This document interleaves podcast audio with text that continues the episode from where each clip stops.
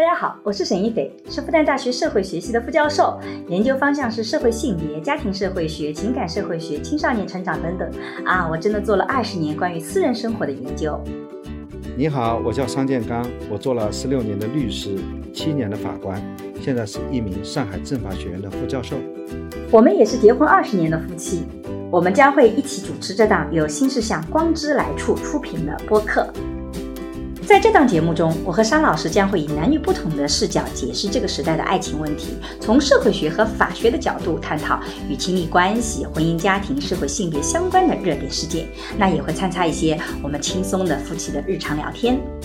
成人世界其实不太好玩，成人世界有太多的责任，这个是成为成人以后很糟糕的一件事情。二十几岁，我的天哪，那不得天天花天酒地，把自己头发搞得五彩斑斓、六亲不认？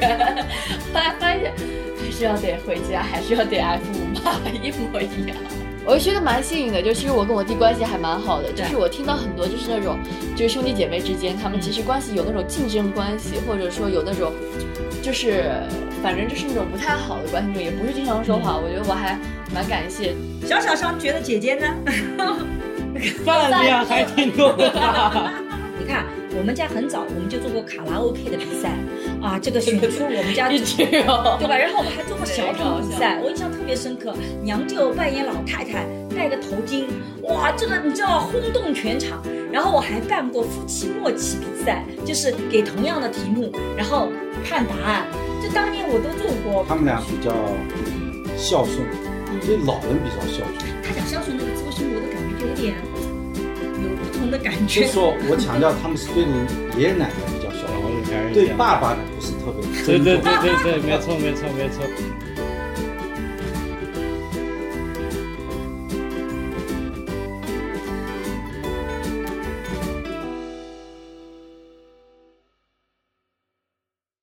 大家好，我是沈一斐，我叫张建刚，我是小商，我是小小商。大家从我们的自我介绍就发现了，今天其实又是我们有一个全家的聊天，难得难得，已经很久没有全家的聊天了。主要是因为小桑经常不在我们身边。上次这么聊还是在上次，嗯，对，就上次，就是在上次，嗯，long long ago，嗯，所以我们今天聊的话题呢是谈谈这个全家福和家庭里的仪式感的话题，因为我们前两天又去拍了全家福。我们基本上是每年都会有一个全家福的拍摄。去年从哪一年开始？从小商小时候就开始了，就是基本上每年都有。但是呢，有的年份会大一点点，拍的比较正式；有的年份会小一点，拍的比较便宜。像去年呢，其实我们拍了全家福，但主要是以我们两个为主，就没有做相册。没有做相册，去年是请了那个北京的朋友过来拍的。大家可能在网上也看到了我跟桑老师的结婚二十周年的那个 vlog，主要是我们两个，但也拍了全家福。今年呢，就是以大家庭为主，是六个人拍。拍 vlog 的时候，小桑是在身边的，对啊，拍了一个私人照片。对，不止拍那个 vlog，我记得还有另外一个，就是专门去拍过一次家庭服，是我们四个人一起去拍的，去那个。你去佘山吗？啊，书有个书店还是什么？那是在前年了。哦，那是在前年，在前年了。这个，所以其实你看，我们每年都有这样的拍，嗯，所以来每个人说说看，你在拍《全家福》里哪一次你是印象特别深刻的？你是对那个书店那次很印象深刻吗？我是记得有那一次，因为你拍 vlog 那次，其实我们就是在窗台上就这样拍了一张照片，所以说不算很正式的全家福。嗯，我觉得其实。以前对我来说，小时候拍全家福更多像是以小孩子为主来，父母一起拍。对我小时候有很深的印象，就是说每年自己会去拍一套写真，而不是说是大家去拍套写真，就是全家福。对，是那种啊小孩子拍的写真，哎，把我弟也拍的那种各种什么场唯美场景，然后家长一起来，最后拍几张照片啊。然后我觉得其实这次。全家福还蛮有意义的，是因为就是终于会把老人加进来一起拍，就感觉是其实是更加像是我们的真实的生活中的家庭，因为就生活中就是跟老人一起嘛。对，我们是六个人，对对对，外公外婆加上我们四个人拍的全家福，对，感觉更加是那种团圆，更加在全家福那种感觉，所以我感觉这次会让我印象还蛮深刻的。而且我们做了各种排列组合，就是有不同的。这个爸爸和女儿，爸爸和儿子，妈妈和呃女儿，还有外婆，我们三个人也拍了。就然后呃外公也跟这个孙女、外孙女一起拍，反正就儿子我们各种组合，以至于我们到最后选照片的时候 就不得不花钱买。哎花了一倍 呃，小张不够。小张对这个有什么吐槽的吗？他们在上车的那个回家的那个车程的时候，信誓旦旦的说自己绝对不会多花钱，然后就说自己早已经安排好了，然后第二天他们去看的时候还是多花了一倍。因为真的很难忍住，因为我们拍的都很好，然后拍的也都照片质量也还可以。对，我觉得质量很高，多一倍的照片了吗？对，因为我们其实本来是能够不止一倍，不止一倍，本来应该拿二十张照片，结果我们最后要了五十多张照片，五十六张。五十四张，哦五十四张。给小小张挑了几个单人照呢？小小张单人照只有一张还两张，小小张单人照是一张，但是因为那张特别特别好，对的，对，因为肖先生只拍了一张，小小张单人照拍了两张，但是因为小小张每次笑的都很尴尬，但那张有一张笑正好笑的特别好，对，有张笑的特别好姿，势也非常好，很阳刚。所以小小张你喜欢那张照片吗？我没看呢。嗯，那小小张你在你印象中哪一次的拍全家福你会印象比较深刻一点？这次永远是最印象最印象深刻的，为什么啊？因为前年的都记不得了，记性较差。嗯，你在这次拍的时候，你有什么感受吗？拍的摄影师十分的专业，感觉你像在做广告一样的。那我有什么感受？嗯，那你能聊聊看为什么你笑的每次都那么尴尬吗？因为不怎么上镜，在摄像头的面前会尴尬。啊，但是最后还是很好的完成了。我觉得今年拍摄是最顺利、最不需要哄小孩子的，啊，对的，对？吧？最轻松的一次。嗯所以呢，孩子们都长大了嗯啊，我感觉自己照片当中的我明显变中年了，啊，会有一种啊失去了青春的棱易逝的。感觉。嗯。桑老师这次拍全家福感叹特别多，是因为他在自己心目中自己觉得还是一个少年，他比较平时少照镜子，突然间照片出来了，看到了一个中年版的自己。今天我还在给朋友们看你的照片，他们说哇，桑老师现在好像沈腾哦。就我们桑老师一直不承像沈腾，就 哎，我有一种感觉，就是说人会有时候不认识自己，嗯，为什么？就是说你看那张照片，你发现那个人你很陌生，那是因为你镜子照的太少了吗？你有这种感觉吗？张小桑有这种感觉吗？看着照片会觉得很陌生。我有吗，有的吧。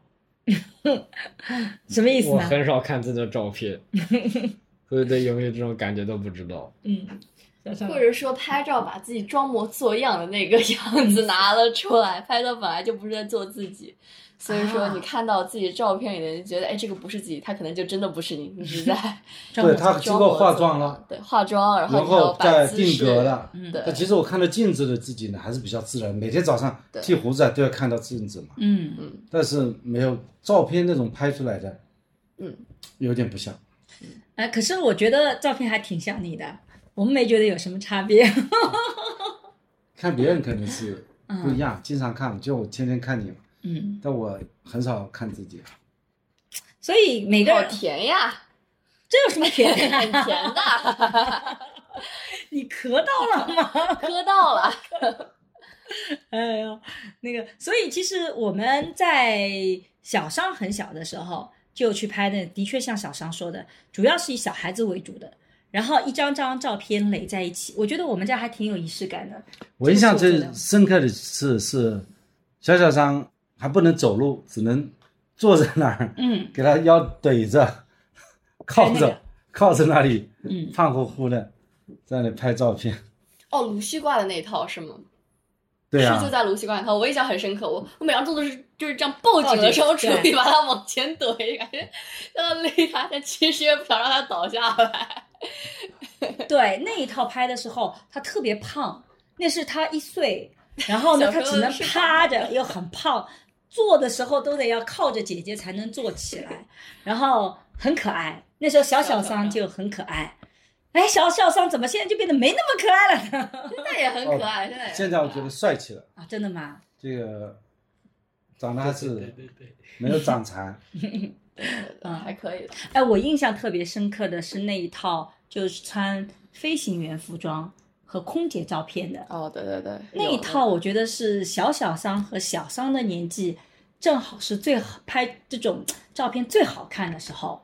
小桑正好是啊八岁，应该是小小桑是三岁三四岁，所以呢两个人配在一起，我们还有这张照片。那时候小商超可爱，小小商超可爱的，三岁小孩子都圆滚滚，很可爱。嗯，小小小桑胖桑小时候还是很可爱的，所以我每年都拍这个，这个是我们家庭特别有仪式感的一件哎。我们好像这些照片相册都不知道摆哪儿了。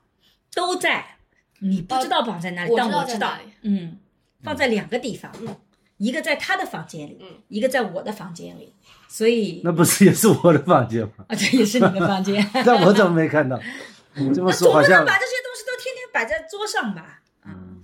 然后还有一套我印象很深刻的是拍中国风的那一套，我们赶到苏哎州去，拍的，我觉得中国风那一套还是不错的，但那套没有拍全家福，就拍他们两个人。拍他们两个还做了相册嘛。对，那套拍的还是蛮好的，就是那段时间我比较丑。那段时间是你最丑的时候。对，其实那段时间就是你现在跟查理差不多年龄，嗯，对对对吧？初一什么那个的。初一的时候就初一初二还没长开，就你现在也是最丑的时候，眼睛睁不开的样子。谢谢啊，嗯，这是很好的安慰呢。这叫什么？这叫厌世风，对吧？厌世厌世风风。嗯，所以你们对于这个每年拍一次这个家庭照，你们觉得这个仪式感有意义吗？我来，其实觉得蛮有意义的，因为呃，其实很多时候就像我爸说的，很嗯难人能直观的看到自己的样子，就是以一个照片形式非常正式的看到自己的样子和别人的样子。嗯然后对我来说，可能就是我会看到自己的成长，看到自己每年的变化，然后怎么样？平时因为就什么风景照啊，对，都拍的丑丑的，嗯因为我觉得那种不是你真实的自己，拍这种正儿八经的肖像，就感觉很能看到自己的变化，对，然后也很能看到家人的变化。嗯我觉得就是几张，而且我觉得很有意义的是，就是带老人也拍拍照，我就觉得像外公，我觉得外公在化妆时是什么？我这辈子第一次有人给我化妆，我感觉他就觉得那种啊很不错，第一次头发这样很，有获得，感、幸福感是吧？对，很有幸福感。而且外公今年有一张照片拍的极其的有超级好，我一看就这个绝了，啊，就是那种很有气势，然后很有非常。绅士风度，对对对感觉。，对，就像企业家一样的，我觉得。反正这张照片真的非常好，对就是真的太好了，金修图里面金修也很好。所以其实是带老人来拍照，这个今年我们我们以前也有过，我们也有过一年拍带老人的，就是拍那个我们群变变成最美家庭的时候，我们拍过带老人的照对对片。对啊，这次是我们又带老人，我记得和爷爷奶奶也有一套，小时候的时候跟爷爷奶奶也拍过一套。对跟爷爷奶奶也拍过，你记得吧？对跟爷爷奶奶也拍过一套黄啊，不是是到上海来拍的。但是记得黄梅那个那个照片，照片有一套知道那个相册在黄梅。相册在黄梅也拍了一套，所以这次是跟外公外婆，我们基本上隔几年会拍一套这个照片。我之所以觉得这个仪式感很重要，就是因为其实我觉得在家庭里是建我们的概念的，我们是需要一些载体的，比如说除了经济共同体以外，也需要共同的拍一些这样的照片。我觉得那个就非常的有意义，所以这个是我们家里一个非常有仪式感的事情啊。对于这个拍照片，大家还有什么要补充的吗？我觉得吧，这个仪式有很多种，嗯比方说一起看电影啊，嗯或者一起过生日啊，嗯这个结婚纪念日啊，嗯，这个妇女节啊，妇女节我们家什么时候过过？都是仪式当中的。嗯但是呢，就一起每年去拍一个全家福，嗯，这种仪式呢，倒是不是每家都有的。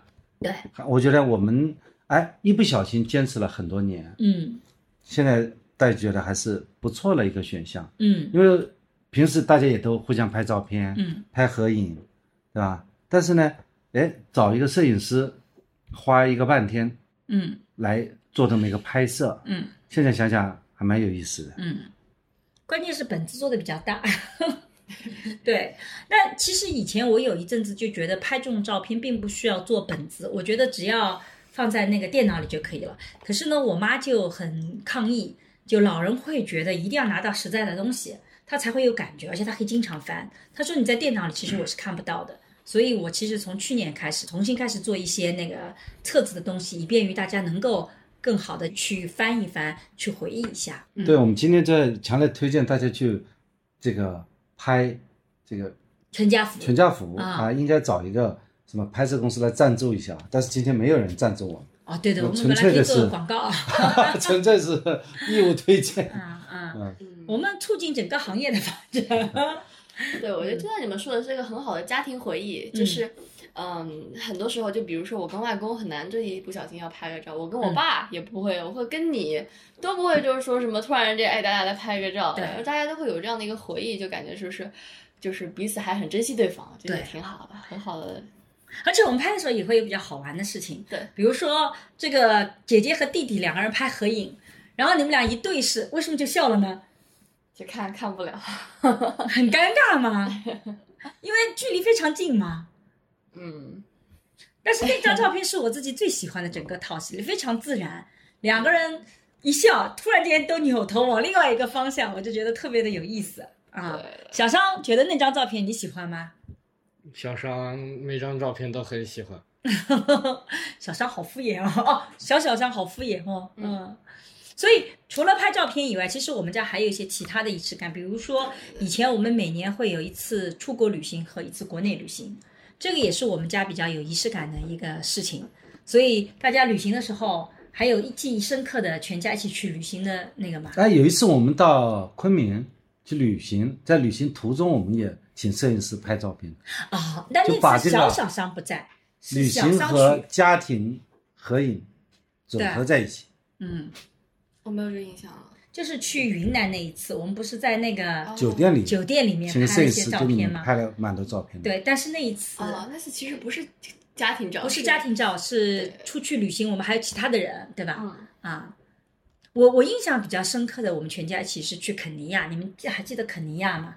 嗯就是我们就要每年暑假去那个，我们可以来列列看，我们全家去过意大利，也去过肯尼亚，这是我们国外的，对对对。但我们国内的更多，云南啦，这个我其实意大利呃印象深刻小手上基本上就在我手上一直抱着。啊。小手上你有印象吗？小手上要是有印象，英语题都背得出来了。小小张是一个出去旅行很神奇的。我们那时候全家去巴厘岛，那时候也是外公外婆一起去的。我们去玩一个漂流，对，就漂流的特别把它绑在那个那个漂流的船上，没有绑在那个，就抱在手上。绑在那里，必须安全着想。不是的，他绑在那个上面，然后一路他就睡着了你。记错了，绑是绑在太这个大象的那个上面，他坐在大象的背上，他也睡着了，所以他绑在大象的那个椅子上，然后我们旁边再扶着他，这样子那个，然后他就在大象背上睡觉。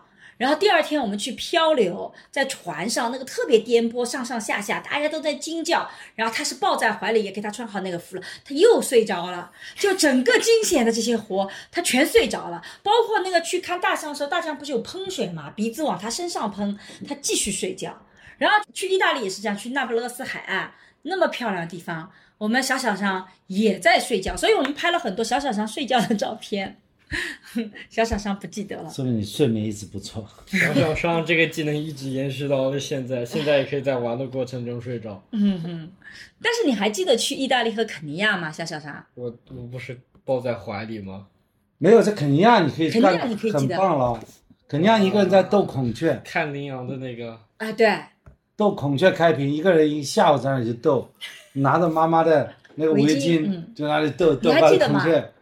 就因为这个我事情，能不记得吗？那你为什么当时那么执着的斗孔雀？因为我当时比较 斗得很认真。是的，然后我们当时是在一个宾馆里面，嗯然后就是这件事情，我的好朋友的丈夫他就觉得你是个可塑的人才，因为他说能够坚持一个下午在那边孜孜不倦的斗孔雀的，说明是真的闲的。很难得啊。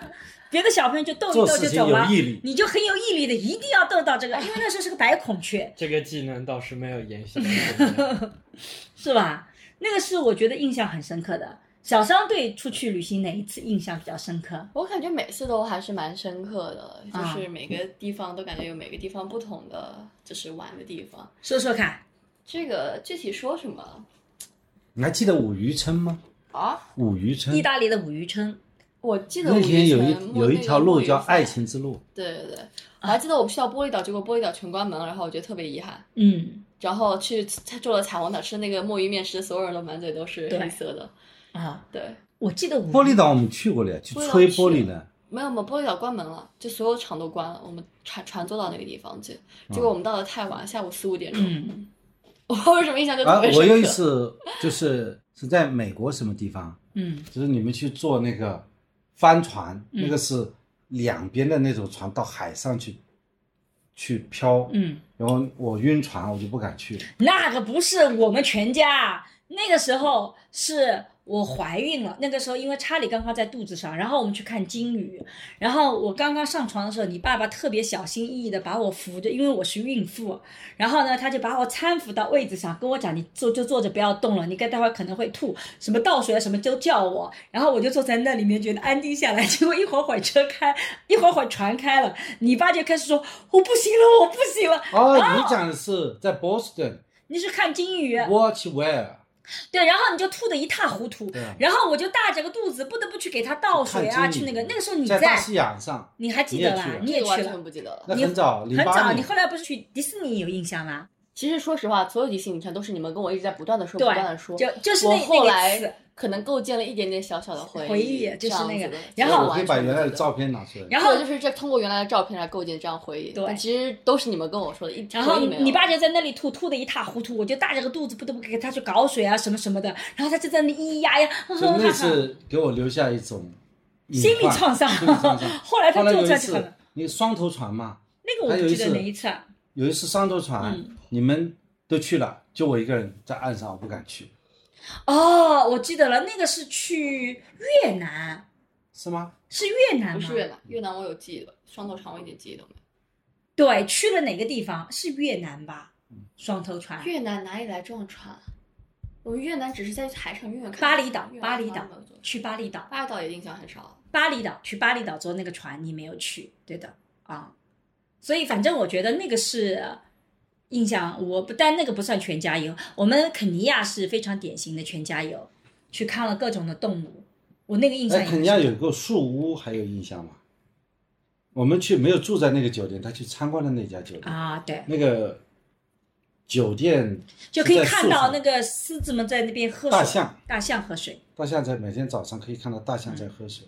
对，我其实觉得这种记忆都是，就商厨艺这个很可惜。这三年我们其实应该把这个全家旅游一直坚持下去，坚持下去，我觉得是非常有意义的。每天到一个新的就是国家去旅游，每每个暑假这样子。这三年不是我们不愿意，是因为我们没办法出去。对啊，这个回来出去一下我们最后隔离一次出国游是去越南，对啊，对，出去一下隔离十四天，这个很麻烦，全家隔离。关键是人家不给我们签证，这三年哪里都去了给签证？所以我们就没有去。但我们这三年我们去了很多国内的地方，对，我觉得我其实我觉得我这三年已经把国内玩遍了啊，也挺好的。就我们觉得对全全叫我们的概念，这个仪式感来讲，一起去旅行是我们很重的对啊。所以你你对国内哪个地方去？年没有去过任何地方。去年国内有哪里？去年一年疫情。去年没有，去年其实真是什么地方都没去。去年是这样的，我印象特别深刻。去年我组织旅行，我首先是组织了成都的旅行，我把成都的那个宾馆全部订好了。然后呢没，去吧？成都那个时候是成都有疫情，就取消掉了。然后后来我又订了去浙江的旅行，就是从上海一直自驾游到绍兴那个地方金华。你记不记得我还一路上的宾馆也订好了？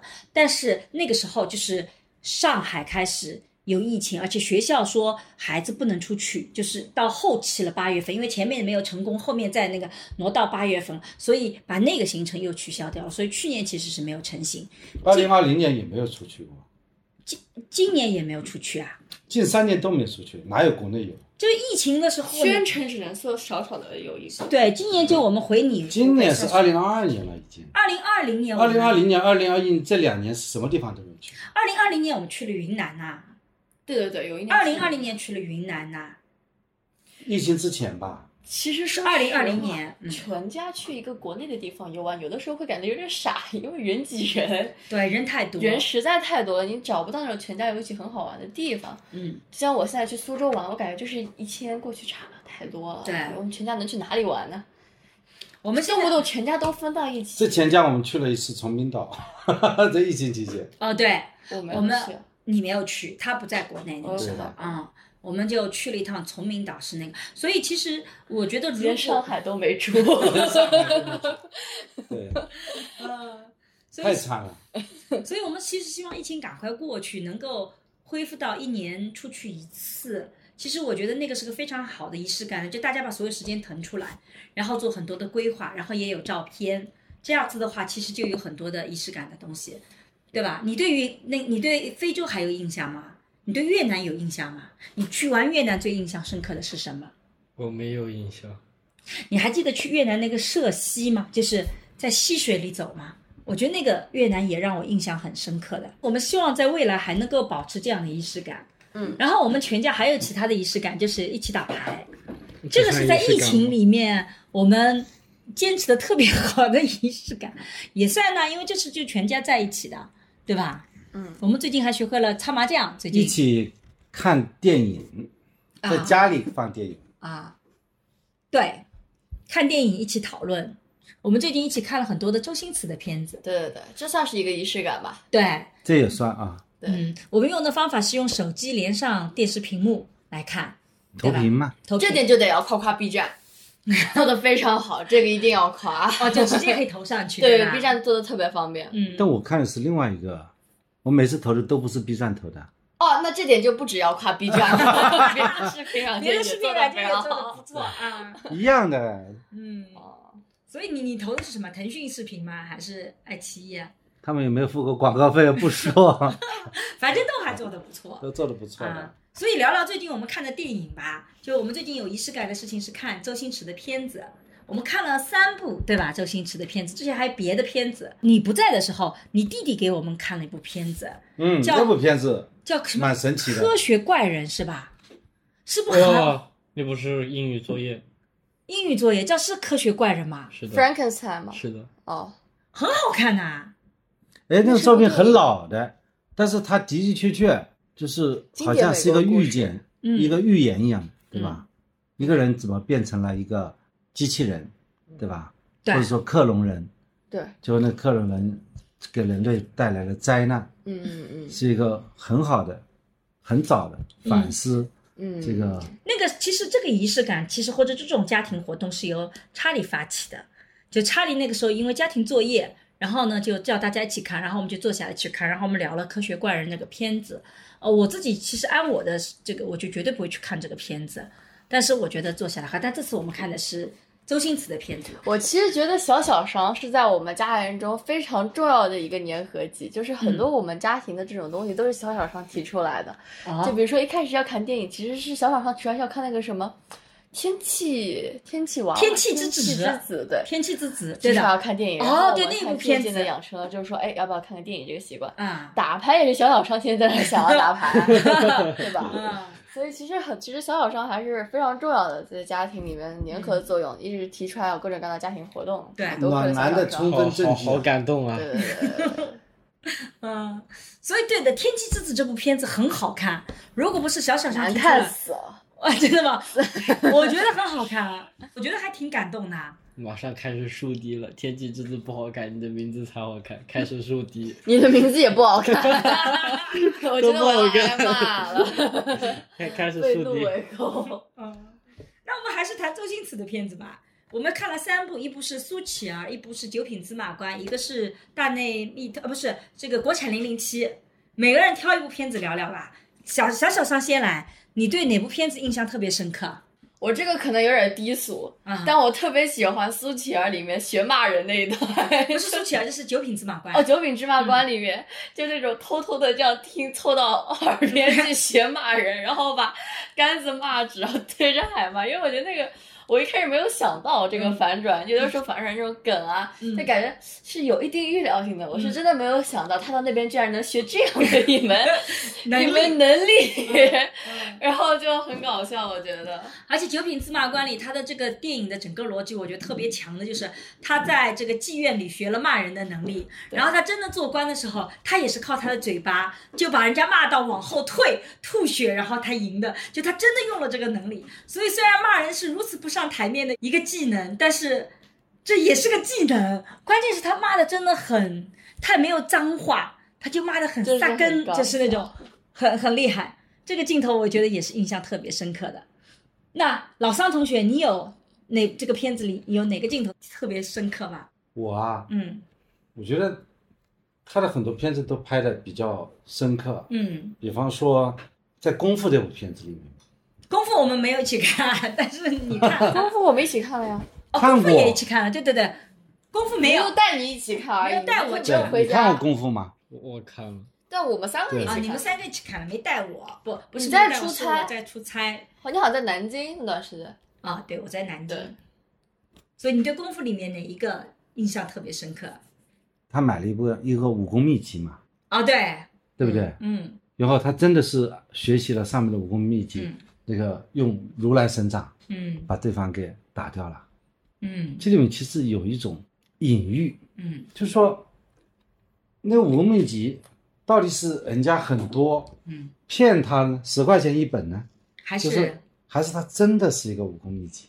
所以所以，所以你很多东西，你仔细去考虑，他到底是相信他有，他就有；你不相信他有，他就没有。嗯，我印象最深刻的是《国产零零七》里面一个场景，就是那个袁咏仪演的那个女主角，她其实是要去杀掉周星驰的，然后她拿了周星驰的枪，啪一枪打过去，第一枪这个那个子弹是，那个很搞笑。把他的肩膀给打了，然后呢，周星驰就说了，我这个枪子弹是往后射的呀，然后他第二枪就用反着来打，结果第二枪又是正着射的，然后两个肩膀都散了，我就觉得这种反转就就特别出乎我的意料，所以我觉得那一块就很搞笑，就他会觉得我很真心实意的跟你讲这是怎么一回事儿，但实际上最后受伤的是他自己。然后还有就是差不多那个场景里面，就是你以为这是鞋子吗？其实它是吹风机。你以为这是吹风机吗？实际上它是什么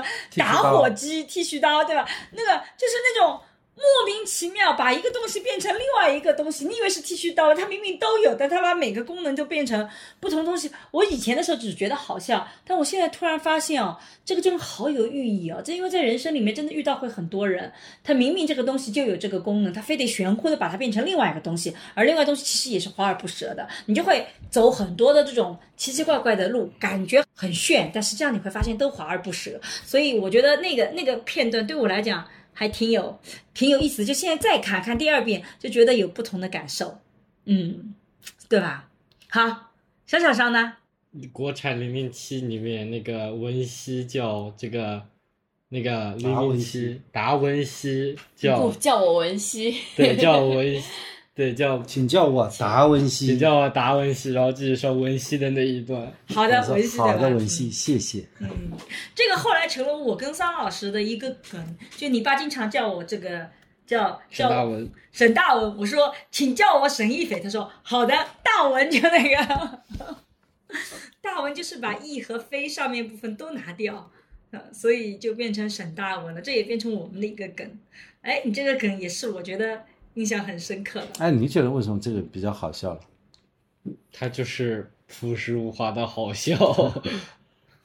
我我对周星驰很多的片子都会对他某一个场景印象特别深刻，比如说还有那个呃《大话西游》里面，他喜欢上了这个呃莫文蔚演的那个白晶晶，然后本来是个三仔，然后把胡子全部剃掉，突然变成了秀才，然后这个莫文蔚演的白晶就说了：“好好的三仔这份职业不做，非得去学人家秀才那种那种反转，你以为的价值观，明明这个是高的，结果在另外一个群体里那个是很低的，你为什么要去选择这条路啊？我觉得那种反转，它其实很多时候我们以前说是无厘头，但其实我现在觉得不是的，它是在超越你的认知，但它实际上这个超越的过程，它不是一个荒谬的。就你再想想看，是呀，你凭什么说三仔这份职业就没有秀才有前途呢？就就这三者比较自由，对啊，对秀才受了很钱多呀而且还有很多人跟着你，对吧？对，还有小弟，社会地位高。对 你为什么就说那个，对吧？我我就觉得，哎，那个突然间把价值观抽离了，重新给你一个价值观，我觉得那个是我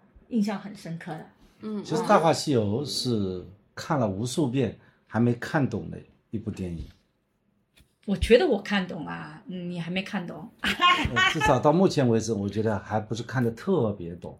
嗯，就说他谈这里面谈到的爱情，你不是专门有一期播客还是我专门有一期 B 站视频 B 讲《站视频大话西游讲《大话西游我》，那支视视频讲的是为什么男人忘不掉前任，就讲那个看《大话西游》的感觉。你你看过《大话西游》吗？我其实很久以前看过，但是现在真的看不懂我我看了好多。遍，嗯。都没怎么看懂。嗯。就说那个白天是是一个人，晚上是两个灯草嘛，是两个女的嘛，他其实一个人的双重人一个人的一个人的两面。紫霞和那个嘛，他的那个青霞嘛，紫霞和青霞。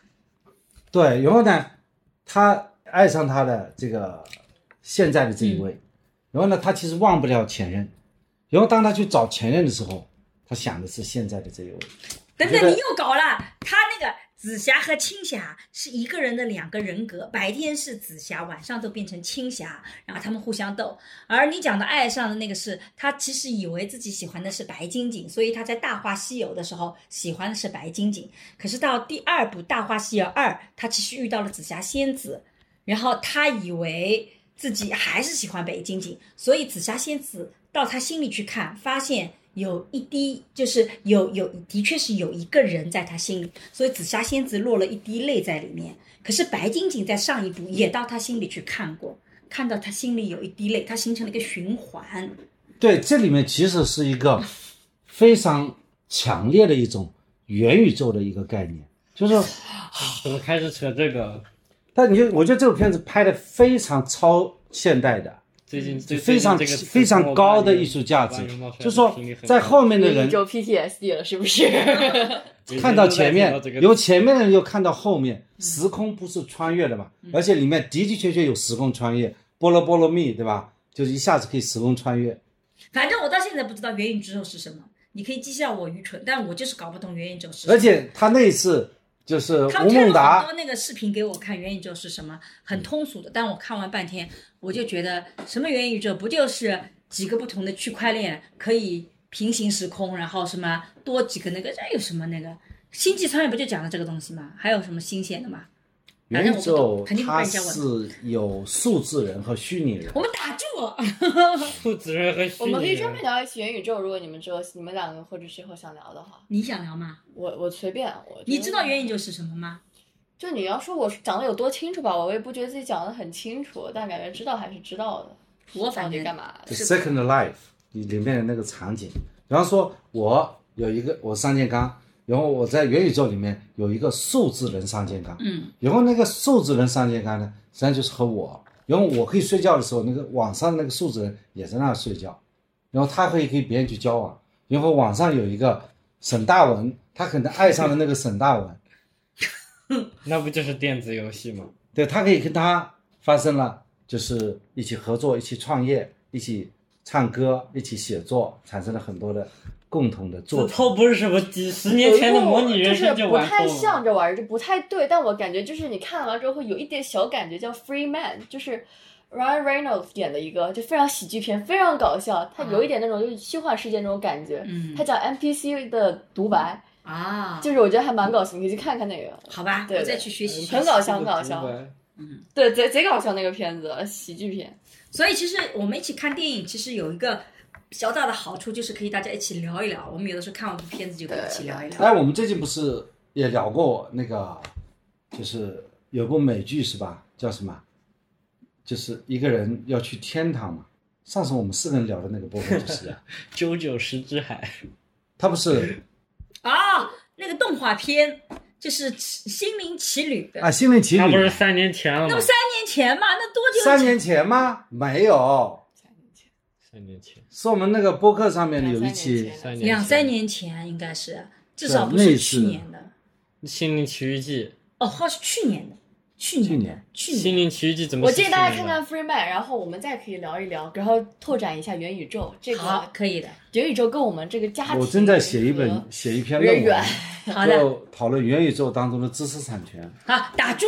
那不就是电子游戏抄袭的我觉得这个？是非常好的一个点，可以留到正好留到一期元宇宙单独来说一说，，我觉得可以。嗯非常值得单独的一期。好，你真的很有技巧的把你爸的话头给没有没有贴住了。你弟弟就说这个要 P D P D 什么 P D S D 了是吧？所以电影是我们看电影是我们也家庭比较有仪式感的事情。就还有一个印象深刻的就是两零一八年的春节的那个，那就19两九年一九一九年春节，我们整个的我的我妈妈的整个大家庭到了湖北，到你家去过年，两个大家庭会合，然后还去了庐山，像许杰舅舅啊、对，大姨啊，都在。我其实一直觉得我们对卢旭人有一点点就是没有对湖北人那么好，就我觉得湖北人我们还组织你看去的是韩国去旅行，结果卢旭人就把他们拉到了湖北去旅个行。我一直觉得就是应该把卢旭人啊也组织一下去。但那个呢不一样的，就是因为呃湖北的是你爸爸的直系亲属，可是呢，在我们吴江的苏州吴江的亲戚，其实对我来讲已经不是隔了直系了，隔了一段。对然后呢，那个家庭实在太大了，然后你也不太好意思说你全部你钱你来，大家也觉得不会有这个愿意接受的这个程度。主要是卢先生没有，就是湖北人思想观念也是不太一样，不太一样。对对对但是我觉得那一年的确是两个大家庭的聚合，我觉得那个意义特别重大，因为呃，第二年我们二零二二零年是大姨过世，二一、年是舅舅过世，你们舅舅过世，就一下大家庭里少了两个重要的人物。但实际上那个时候，在一九年的春节年头上，我们有一个全家的那个聚的这个过程，我觉得那个也是非常有意思的。所以全家这种旅行，其实有的时候去的时候还不觉得特别意义重大，但突然间回想起来，会觉得有些真的就再也没办法这么多人了，不可能了。对而且其实我觉得，就说到这个，我突然想到，我们卢旭人有一个每年过年大家一起吃一顿，我觉得那其实是个非常好的仪式感，应该大家一起聚餐。聚餐，对，我我们家是这样的，我妈妈那个家庭，我们是这样的轮着的，就是从大姨妈开始，第一年是大姨妈请所有人吃饭，第二年是二姨妈，然后轮轮下来，轮到大姐姐，轮到我们家，我们整个一个轮回都轮到了，但现轮了好多年吧。轮了好多年，因为人多嘛，家庭我其实觉得应该继续轮下去，因为其实继续轮下去的问题是，那些老年人他们已经承担不起这个费用了。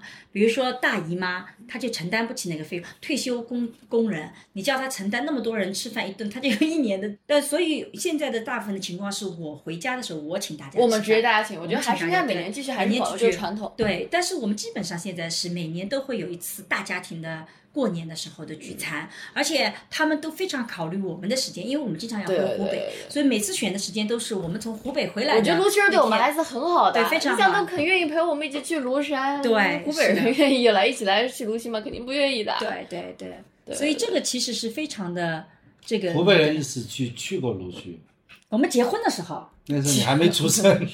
那我们有点太久远了。嗯，对对，我们结婚的时候，连嫂子的爸爸都来了。那真的人口众多，一大家子人。对对对，但是的确确确，我妈妈那边我们有非常好的传统，这个也是有家庭概念。而且我们以前那个家庭，我觉得我小时候家庭的那个，我们每个礼拜六在卢墟，我们那个所有的亲戚每个礼拜六都聚会，然后对，一直我一直觉得一直在见面卢旭人。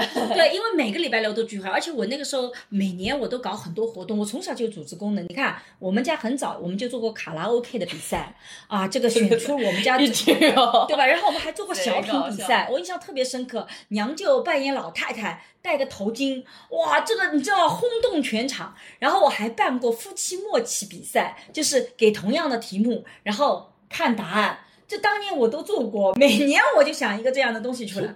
还有一个吐槽大会，啊，还吐槽大会，还有一个忆苦大忆苦思甜大会，就忆苦大会，讲当就是吐槽大会嘛吐。槽大会，哦，是两个大会，这两个是吐槽大会办的很成功，然后搞了个忆苦思没有甜大会。吐槽大会没有办，主要办的是忆苦大会，就是有个吐槽大会，我怎么记得有个吐槽大会？有吐槽大会吗？有个就是忆苦思甜大会忆，苦同一个同一个啊，还搞了一个八十五 TK 比赛。对，还做过五 TK 比赛，就是我们卢区的大家五 TK 比赛，那个大哥哥、大，姐姐两岸夫妻吵架，嗯然后退赛，发生了 比赛的紧急情况，就我是成功夺得冠军，呃对对对对对对，嗯，我们两个人好像是最最具默契的。最具默契，我们牌打的最少，因为他们天天在家里打，我们是偶尔会去打，结果两个高手吵架 吵架，退赛了，他们退赛，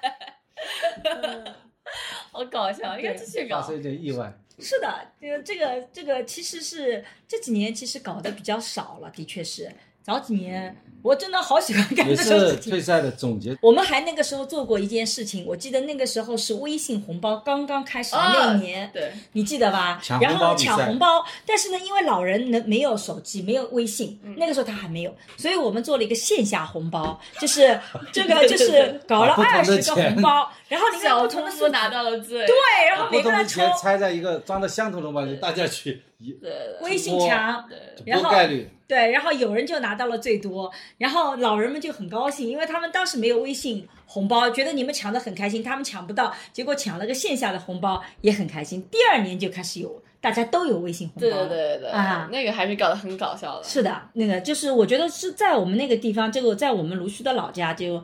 就我们整个我妈妈的吴家嘛，我们这样还是做了很多非常有家庭团聚感的事情，小小小上都没有记忆了吧？可惜 你在卢区做了一些什么事？你还记得吗？打牌，啊，卢旭他们有一个事情，到现在这个，因为我们做能量豆玩加时赛，就是大家两张牌等于是就可以抢。然后那一年我们研发成功了以后，那年过年回家，小小商带领乡下姨妈一群人玩这个东西，玩到大家那天晚上都快疯了，就是大家特别高兴。到最后的时候，乡下姨妈都要扑到桌子上，这都是我的，都是我的。就我们家可以玩一个加时赛，就全家人都可以玩的那么开心，就那个这个也是小小商带回家去的一个玩的那个，所以我觉得以前在楼下还真的蛮开心，应该继续搞搞一点。对，但现在呢有一个问题就是，对越来越年纪大了，他们折腾不动了，就那个剩下的我们这些人呢，也就不再有那个童心，所以就要靠你们慢慢来想新的活动了。想策划一下，策划一下。家庭活动，今年回去策。划一下，今年回去策划一下。我觉得这些人还是要多见见，今年回去都没见了吧？对，可以可以请大家吃顿饭，然后搞些活动，比赛搞一搞。我印象最深刻的是卡拉 OK 比赛和那个小品比赛，太厉害了。都不是我擅长的。还有那个夫妻默契的比赛，我当时记得我设计了三个环节，我已经忘了哪三个环节。现在复习的时候很难搞，就是第一个环节是互相来，就你问他问题，他问你，你们各自都有答案，可以家庭赛，可以搞，现在对，以搞可以搞家庭庭赛对，所以就我们有任何默契吗？可以以三到四个人为一个家庭对来比赛。再想想这个，有一回我回去好想，我记对所以其实家庭仪式感是需要策划的，就是是很花心思。很花心思的，就是你需要，比如说，即使是出去旅行，你要提前做准备，然后选大家们下一次集体活动就是去鲁迅是吧？嗯，对啊，就是回要回鲁迅去那个，去去做一些我有好多年没回去了，过年吗。到鲁区啊。其实疫情期间也怎没怎么回去。其实这几年你老说我们回湖北少，其实我们这几年是没有回好好回鲁迅。真的没有好好回，我真的很在回湖北，我真的很遗。憾。二零二一年过年那个时候，就是许杰舅舅，就是我的表弟，他是在鲁迅我们家过年的。对啊，我见到哦，你没见到我没有去，因为爷爷奶奶在上海，我就没有走。哦，对，等到我最后看到他的时候，就是就已经是在病房里了，所以我就觉得那个时候对我来讲，就是心里一直是觉得就错过了，就好像你你没有想过会这么错过嘛？你你很年纪轻，但是那年没回家过年，就变成永远就错失，我都不记得在前面一次是什么时候跟他在一起，你就没有印象了。然后二一年其实是在上海过，二零年是回湖北过的，虽然很快就回鲁豫了，对吧？我记得我们连续两年在回湖北，一直在回湖北。对，二二年也是那个的，所以其实其实回回去是多的，就是那个，但是呃，的确看到两边的老人都在变老，这是真的。你也在变老，我也在变老啊，我觉得我也是少女，真是的，我也觉得自己怎么到中年了呢？所以我是觉得，后面的这个仪式感里，我也想着说，怎么再办一些活动，或者是那个时候可以把老人考虑进去。这也是为什么今年我们拍照把外公外婆一起叫进去。前几年我觉得还不那么需要，隔几年来一次，但现在我就觉得越来越多的需要。然后我也很感谢小商和小小商，一直对于外公外婆也好，爷爷奶奶也好，给了足够的尊重和关怀，所以这也是他们很高兴的，这使得我们整个家庭他们俩比较嗯孝顺啊，对老人比较孝顺。他讲孝顺那个词，为什么我的感觉就有点有不同的感觉是？说我强调他们是对爷爷奶奶比较孝顺，对爸爸呢不是特别对对。对对对，没错没错没错没错。孝顺是长辈嘛，他是对老人比较孝顺的。我觉得吧，我觉得孩子对你吧已经够好了。要是你遇到一个再叛逆期一点的，真的谁踩你呀？穿鞋子必须按照你的要求穿袜子，这年头爸爸还有权利提这个要求，真是的，对吧？小想想是吧？我得为小想想说个话，我都觉得很奇怪。我们家还有什么有仪式感的事情吗？一家人经常一起吃饭，倒也是我们家比较坚持的。而且有吗？我们有坚持吗？对呀、至少我们努力一家人一起吃饭，而且我们一家人一起吃饭有一个特点，就我们是可以吃饭的时候聊天的。我们没有像一些家庭说吃饭的时候必须要这个安静的吃饭，我们一家都是可以聊一家子人话都特别多。嗯，我们做播客算不算一种仪式感呢？一年做一两次啊，也算也算仪式感。两年做了一次。没有，去年也做了，了。做了，去年也做了，我记得。对的。哎，我们可以聊一下自己的成长吧，这也是一次的。头发秃了，你干嘛内涵我啊？嗯，变秃了也变更强了。我觉得吧，这一两年孩子们都长得特别快，不仅仅是外形方面，身高啊、体重啊、鞋子啊，都长得特别快。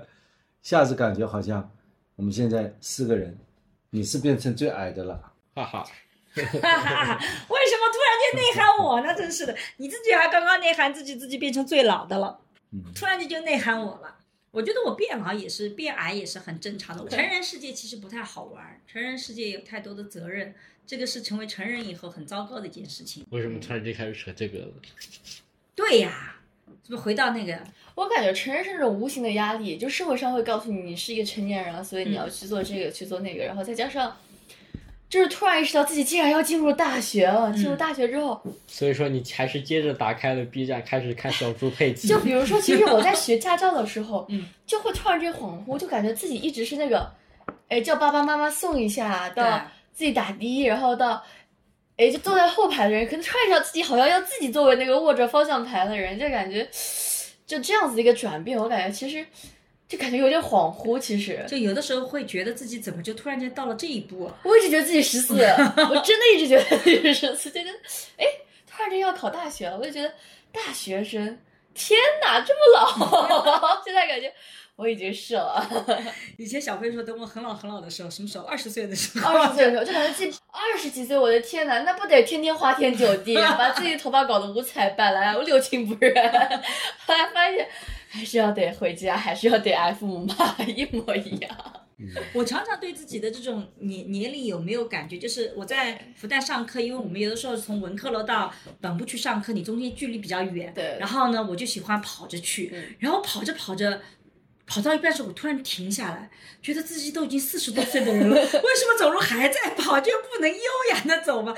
那时候突然会意识到，哇，我已经一晃四十多岁的人了，我不应该在复旦待了二十年了，对，我不应该再像过去啊！我难道不应该留充足的时间，很优雅的在复旦校园里像走个教师像个教授，人家跟哎沈教授好，你在那边点点头，对吧？结果你还在那边啊 头啊什么的 那蹬着鞋在那对，那个就突然间会觉得哇，自己这个对自己的年龄有那一刹那的恍惚，就这个是我自己对那个的啊，所以我其实觉得，就是话说回来一点点，就是拍全家福或者拍家庭在一起一年干一件什么事情，是那种很好的记录时间。有的时候，如果自己就像一年一年的把这个时间去给它过去掉，没有留下非常有仪式感的留下一点回忆，其实是很难意识到对时间去流逝。就算你每天都在很努力，但是会没有那个意识。如果说我们每年可以拍个全家福，每年一起去去个旅游，嗯我们能很清楚的感受到。好像时间真的在流逝，就像疫情三年，大家都在觉得说什么三年怎么一下子就过去了？其实我觉得很有可能一个原因，就是因为大家一直关在家里面，三年没做什么事，对没做什么事情，对，我有这种感觉。我觉得三年里面，就是你看以前每年去一次旅行，然后你们每一年的成长，嗯对对我会把这个你们的成长跟那个旅行有非常紧密的关联。是因为平时你们都读书嘛，也没什么好记忆的。但是我们今年去了肯尼亚，明年去了越南，嗯那你那些记忆我就非常的鲜活。非常鲜活来给你记录了时间。但我这三年真的是觉得，就是我都不知道自己怎么就一晃就过掉了，然后就成这个样子了啊、而且其实说三年没做什么事情，不是说你真的没有干些事情，对其实所有人我觉得在三年没有留下记忆。对都在很努力的工作，但是就是少了那个用仪式感留下来的记忆。我就留下记忆最深刻的就是关在家里，连楼都不能下，我有多么的恐慌，就是家里突然冰箱空的时候，我第一次产生这种恐慌的感觉，就是那个记忆就是是特别深刻，以至于我现在回忆疫情都是那种恐慌的记忆，其他就没有了。我觉得这个也是很糟糕的。嗯，所以我觉得生命中仪式感还是非常重要的。对对对，回到主题了。对来小沙接着来聊，小小沙。你看，这是二零二零年，两年前，小小肠的变化到今天大吧？小小沙变化是特别大的。两年前他是小小沙为什么你两年前是西瓜头？这样，去杭州开还是你，两年前的 fashion 啊！嗯。所以小小沙觉得这三年是什么小样的小川还等在还在思考自己二十岁是怎么样，觉得二十岁很老的时间段。所以小小沙，你会意识到自己一下十几岁了吗？好问题，我觉得我才十四呢，我我还是还，我现在还可以自信的说出自己好，我才十四呢。还很年轻的。十岁那年特别久，久到我到现在都觉得自己十四岁。就是初二，你知道吗？就是就感觉那年就是感觉九年，那年创玩脱了，就是那种我还是初中生，高中生离我还很遥远，初三。就那时候我也没有什么太大的升学压力，但是，就感觉十四岁那一年是过得很开心过得非常非常的漫长。啊。这是二零一五年，怎么越来越久远了？现在是八年前了。因为现在这个云盘它有个好处，它可以找到你同一天的这个东西，所以我们经常拍各种照片。哎，小双这里面好可爱啊！小二零一五年冰岛，对，二零一五年我们在冰岛，那时候 白弄身姿，软色情举办了。太搞笑了。冰岛也是我印象深刻的地方，就是那个间歇泉，让我就觉得印象特别深刻，让我觉得大自然的那种奇妙，它就好像很烈火活的在你面前展现，不像有的时候你看到一个伟大的景色，觉得哇这个景色好美啊，怎么怎么样，但它毕竟是一个镜子在那里的。但间歇泉是那种隔几分钟啪喷一次给你看，隔几分你就觉得好像地球是活的，它有生命的，它不是那个静止不变的。所以我对冰岛印象特别深刻。那个，我觉得我妈是个非常爱自然的人。对我觉得反正这三年把我关的有点惨，把我关的有点惨。对嗯对。对，你对冰岛还有记忆吗，小小上？我听你们说有记忆，啊，基本上就是我对美国的那种感觉，刚才给你看的那个听照片，着有记忆。听着有记忆。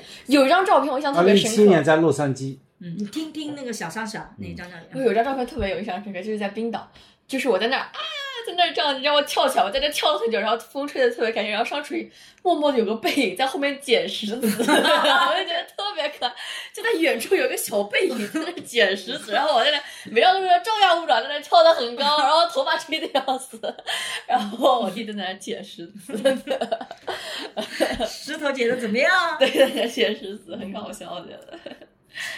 但是我我拍了很多你们俩的背影，每次出去旅行，你们俩经常是并排走，有的时候小的时候会手拉手，现在不太会手拉手了，但是你们经常并排走。手汗太多了。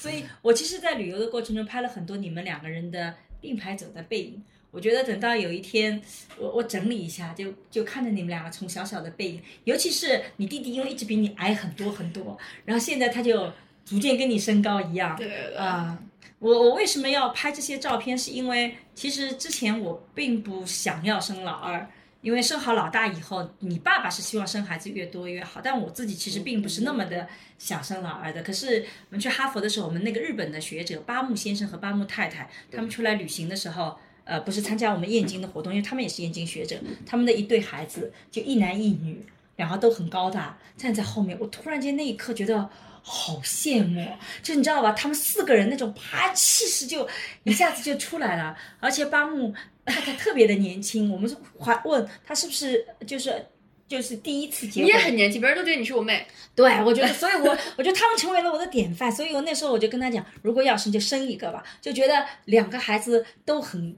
高大的站在你后面，比父母都高大，然后他们两个差身高差不多，哇，那感觉让我觉得太好了。放心，给相处一五年，让他掌过我爸哈，可以的。属于是小猪佩奇一家了。所以我就觉得那个特别拉风，因为那个时候还都是三口之家，你第一次啪嗒看到一个非常形象的四口之家，这就是我为什么决定要生，这就是为什么后来我会经常拍你们两个的合影，因为他们那两个孩子的这种形象对我来讲印象太深刻，他们俩就是因为他不太跟我们交流，可能他是国家派过来让你们生的。真的吗？然后我们就看着他们俩背影，就特别特别羡慕，所以我经常拍你们两个的背影。我有好多这样的照片，等我整理一下。我觉得蛮幸运的，就其实我跟我弟关系还蛮好的，就是我听到很多就是那种就是兄弟姐妹之间，他们其实关系有那种竞争关系，或者说有那种就是反正就是那种不太好的关系，那种也不是经常说话。我觉得我还蛮感谢，就是说，哎，我弟性格也挺好的，有的时候其实性格上面他还蛮让着我的，就是带好人，对对对对 对，是不是有可能关系还不错？家里家产太少了，也没什么好争的，家里穷，没有什么这种庞大的财富需要竞争来够获得。性格小小伤还是属于特别好，我觉得性格小小商真的很好，嗯，对对。小小商觉得姐姐呢？让我思考点能夸的东西出来 呀。想不到，呃，嗯，饭量还挺多的。饭量比较多，你真会表扬。夸不说了，都在水里了。其实这次小商回来，我还挺感动的，因为小商其实本来是要去实习的，但为了小小商能够学业上更有所进步，他就实习放掉了，陪小小商一起背英文啊，诸如此类的。倒也没有，其实是为了考驾照，突然意识到驾照每一幺一三都一一三五都要去。哦，原来是这样。但是你的确把剩下的时间很多都放在了小小商的学习上啊、因为英文这一块的培养，这真的我就已经跟不上了，所以我觉得这一块还真的挺好的。所以是不是也是跟家庭仪式感有点关系啊？因为我们要回到主题来。嗯，嗯，我觉得是因为家庭仪式感，所以让我们家庭更像，就像你最早一开始就说的，构建了一个我们，所以就感觉是大家是更加想互相帮助这一类。嗯因为建立了我们，所以就是互相帮助，而不是有可能会有一些竞争关系啊，怎么怎么怎么样。因为更多是一个我们觉得你好我也好这种感觉。你们也不需要竞争，也没什么东西可以竞争的，关键是。嗯我觉得我们这个旅游的这种心态是有的。一到二零二二年，嗯，我们这个回了一次黄梅，路上再去附近的也就稍微玩一下。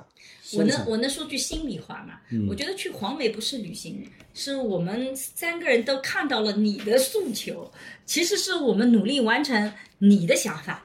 我觉得，所以之心，啊，是这个逻辑吧？所以我们觉得，但我觉得这次回黄梅回老家还挺好的，就是跟爷爷奶奶，好像我们也拍了合影，嗯，对吧？我每次回黄梅也是拍合影的，跟爷爷奶奶经常一起拍合影。哦，我拍合影里面有一个印象特别深刻的，就是我是做家庭研究的，然后呢，我们每年回他家都会拍合影，然后有一年专门拍合影的时候，要求就是呃，哥哥和我们跟爸爸妈妈一起拍，姐姐他们不拍，我就问为什么要有这样的组合，他们说这个是放进族谱的。我第一次发现，到了到二十一世纪了，放进族谱，原来女儿还是不进入的。但我自己也做性别研究，其实我发现你也不能简单的说这个就是性别不平等的概念，因为它其实是另外一个人，你进到另外一个体系里了。但是如果你的社会支持体系没有被打破的话，那其实也没有什么太大问题，就怕这个社会支持体系被打破。但是的确是也有都有这样的合影啊，我们那个，但是我们其实也拍了跟姐姐们的合影，就各种都有。那个可能慢慢就淡忘了，现在就没有这种了，对吧？那现在就是多年前的事情。多年前这个是还是有一点的，还是有一点，嗯，我感觉是这样。我小时候经常拍我弟，对，我觉得我对老我弟老好，我发我的微信朋友圈第一条就是我弟的自拍。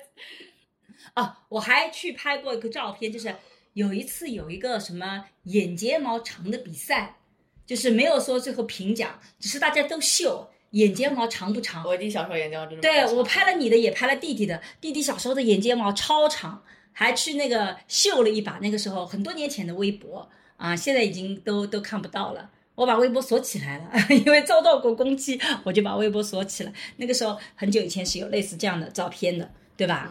对嗯。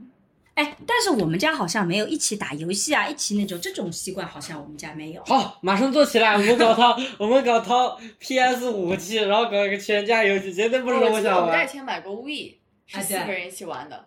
但我 We 不是们家电脑吗？We 主打电脑。We We 是那个就是电视机游戏，电视机上面有个手柄，有手柄，那个还蛮好玩的。We 不是那个 Apex 的那个吗？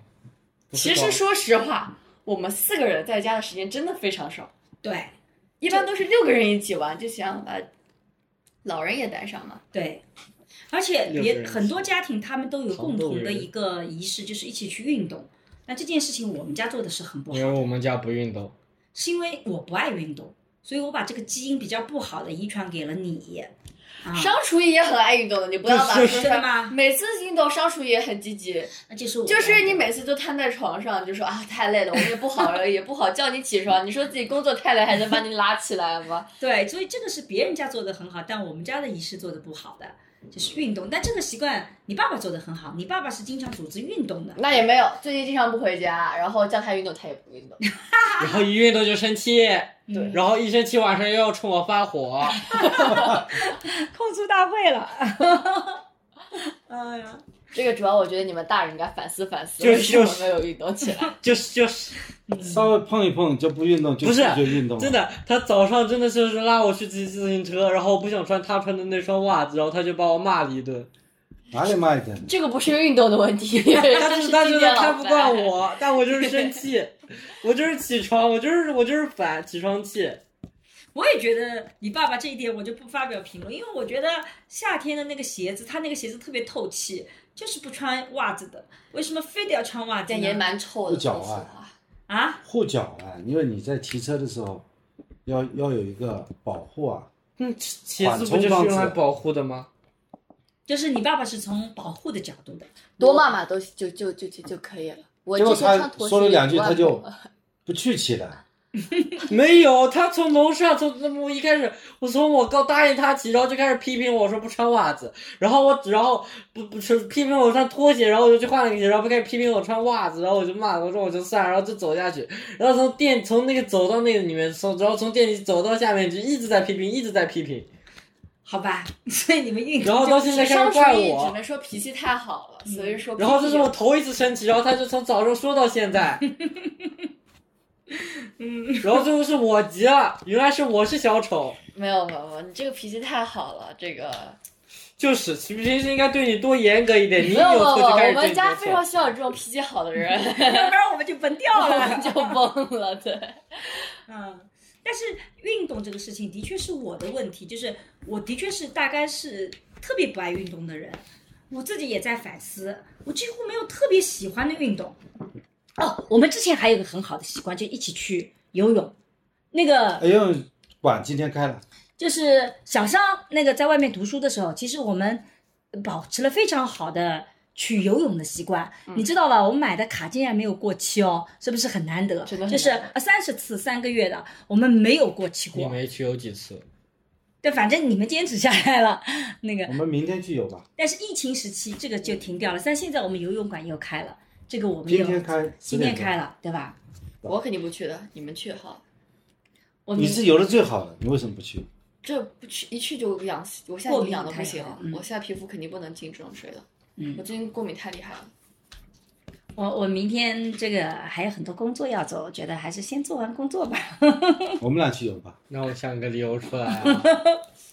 我明天，原来不都是我们俩去游的吗？我现在不想去。但你爸爸其实明天是没有时间的，因为早上他要跟我一起，我们还有两个人有一起的工作。就是就是，下午你要有事情，你什么时候呢？晚上我去做那个，我有一个直播，后天你们就走了。后天就 就是就是啊。就是就是，早上七点钟。我买了跳舞卡吧，上次调过去跳一起跳舞，我我是完全没有跳舞的精神的，我是没有。运一点嘛。你跳舞卡现在还刚买，哦，挺好的。啊、所以聊到这里，你会发现，虽然我们家仪式感很好，可是我们要找一个我们四个人都喜欢的事情，其实很难很难，因为我们四个人的爱好几乎完全不太一样。是的，姐姐爱好跳舞，弟弟对跳舞一点兴趣都没有。弟弟对体育、唱歌，对于美跟美术有关的、跟美有关的，一点一点关系没有。弟弟比较喜欢打游戏，是的，这个二次元，二次元，我是捏脸系统从来都不看的人，直接直接原皮进去的那种。对，爸爸喜欢运动，我喜欢躺我。也没说喜欢运动，我就觉得运动吧可以让我保持青春。那你喜欢什么？喜欢结果你发现现在自己中年啦，运动也是被迫的。嗯，我其实觉为了保持身材嘛。我觉得你不运动，其实说明是你自己非常的 gifted，就是你发现自己不运动，身材也没有那么差，你也不是很胖。对但关键你不运动，你发现自己也没有身体很高级。是的，就是说对他没有身材焦虑，而我没有，我是有身材焦虑。我也有很强烈的身材焦虑，我看到自己身上的肉，我会感到很难过。我觉得没有，身上的肉、就是，说明你心态很好，很因为因为我年轻的时候一直保持很瘦的状态，我也是狂吃不运动的。然后我几乎就是就是我一旦胖了，就是因为我新陈代谢慢下来了。比如说我一直生好小伤以后，我的腰围都没有变；我一直生好小小伤，我的腰围突然间变大了。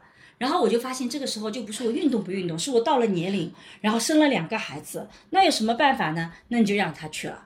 所以我觉得这个是跟我的新陈代谢有关，跟我的运动没有关系。所以我觉得接纳自己的对老去。反正就是，嗯，就去做节目的话，就是修容的时候，之前人家不需要帮我打那个阴影，现在都需要帮我两边打阴影。我就在想，多点打阴影嘛。他们说沈老师又胖了，我们要阴影要打的多点，好好的多打一点，多打一点，就让他多打一点呗。很接纳自己。对，所以我的确觉得没有那种嗯焦虑的东西要去运动的。嗯，你爸爸是经常焦虑的，你是有身材焦虑吗？对啊，非常严重的身材焦虑症。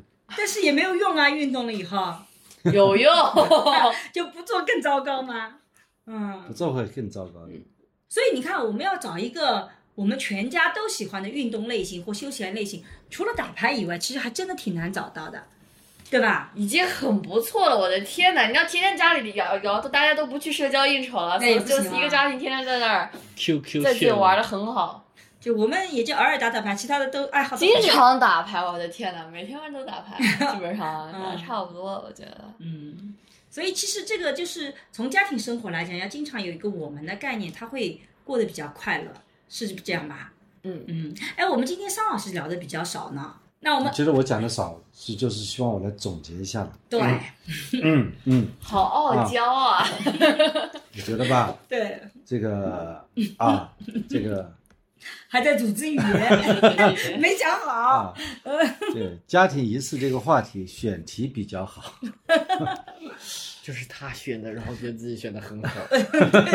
自我夸奖一下。对，我觉得吧，家庭仪式是需要有这种规定的，嗯也有自选的，嗯对吧？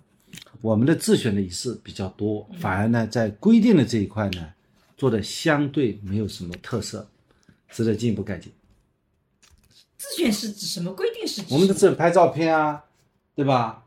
那规定看剧是什么呢？规定的就是逢年过节啊，要去给老人那我做的还不够好。我觉得我们不是每年都去吗我之前也想说，我觉得仪式感是做的非常好的一件事，就是我们每年过节一定会跟老人一起过，对啊，怎么就做的不好了呢？我做的可好了就是觉得回湖北回的不够多，应该每年在湖北，啊，是这个意不应该思吗一？年一年。哦哦做的总体上是非常不错啊，希望继续保持。嗯，哦，我理解了。嗯，还有很多节日呀，但是实际上啊，你扪心自问，就是像我们这样的家庭回湖北真的算多的。我自己做很多家庭研究，就是人家回湖北的这种回你家的这个几率，跟爷爷奶奶在一起我觉得我们真的回的非常高。非常多了呃，，这次呢，非常非常多了。小张过回来以后年回家，然后还那个很多了。对，回去看爷爷奶奶，对，小小商很乐意参与，这点我是特别感动小小张被迫乐意参与，啊。然后在黄梅还是几天过得很开心啊，小小上被迫很开心。嗯，所以这个呢，我也这个予以表扬啊。你不是很开心吗？赚了一百，正好就赚了一百，蛮开心都改了，那确实蛮开心的。微信名都改了。开心的微信名都改了。其实我们讲这个？什么？搓麻将赚了一百块钱，赚了一百块两天钱，赚了一百块钱。哦，保持了保持了半个月的微信名。对，所以常回家看看，它也是一种仪式。嗯，我们已经做的很好很好了，你就满足吧，真的是，对，不错，对吧？你如果觉得我们这样的频率都少的话，我的总结到这里了，然 后你有什么要总结的？来，小上线了，小小上线了小。小上有什么总结？小小上不是做总结的那一个。小小就谈谈感受呗。这个你希望对家庭有什么要求？希望做些什么事情啊？或者怎么样？希望对家庭有什么要求？嗯仪式方面的，嗯仪式方面的，不要每天因为我早起就拉我去运动。嗯，没有，我还有什么要求？我无无忧无虑，无欲无求。小小上就只要你让他自己活得比较自在就可以，不要提那么多要求，对吧？好，小桑，我觉得是我们家庭非常有巨心理的感觉，还是就是还是呃会有自己每年都想做的事情。然后我觉得，如果说你要再多增加一点的话，可能也就过多了。然后如果少嘛，我也觉得不能再少。所以我觉得我们是做的非常，只能说到位的吧。就你要再多，主要是我现在一年也就回家两个月，就是再多也吃不消。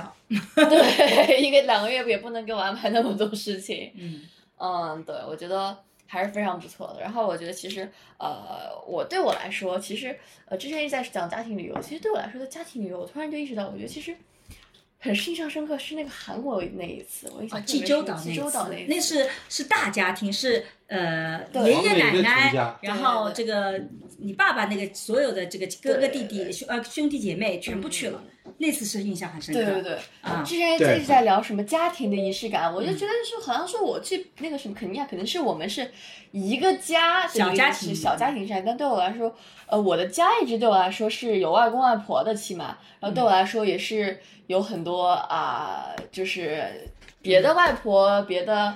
呃，娘娘之类的，我对我来说，我一直有很大的一个家庭的这种感觉。当然还有呃，像什么表姐啊，什么相亲姐姐啊，什么什么姐姐，就大家庭的对大家庭黄梅的大家庭最远的一次旅行就是去韩国济州岛。济州岛。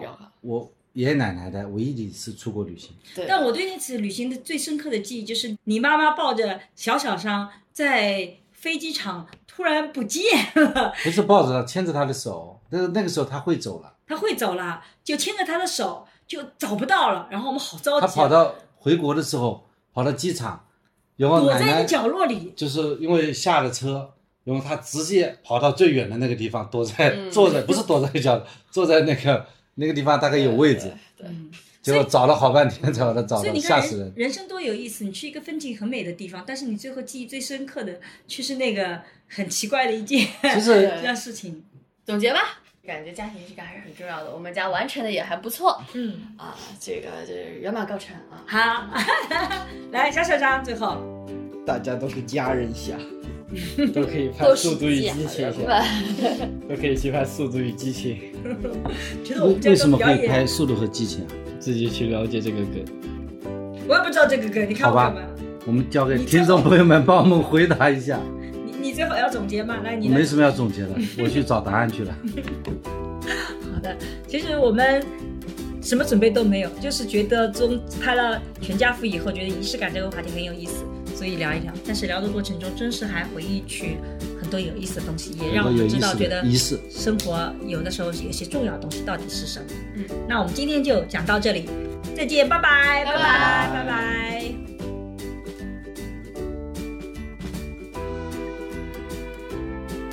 最近我做的沈一斐性教育课已经上线，我想通过这门课和你一起坦诚地聊聊成年人的爱与性，所有我们过去回避的性教育，我们一次性讲清楚。希望每个成年人都能享受性愉悦，更享受爱情。为了回馈一直关注和支持我的粉丝，如果你感兴趣，欢迎你搜索公众号“光之来处”去看一看。我和孟尝合作了一档付费播客，在二零二一聊性别，希望能帮助你打开对性别的想象力，做更自由的人。如果你感兴趣，可以在我的播客主页或者搜索公众号“光之来处”加入学习。我和新世相也合作了一门社会学爱情思维课，希望能帮你提供对爱情的结构性观察。如果你想要更系统的去看待亲密关系，也可以在公众号“光之来处”加入学习。如果你需要咨询跟亲密关系相关的问题，可以在公众号回复“知识星球”或者咨询，我会来回答你的困惑。好啦，今天的播客就到这里，谢谢你的收听，我们下期再见。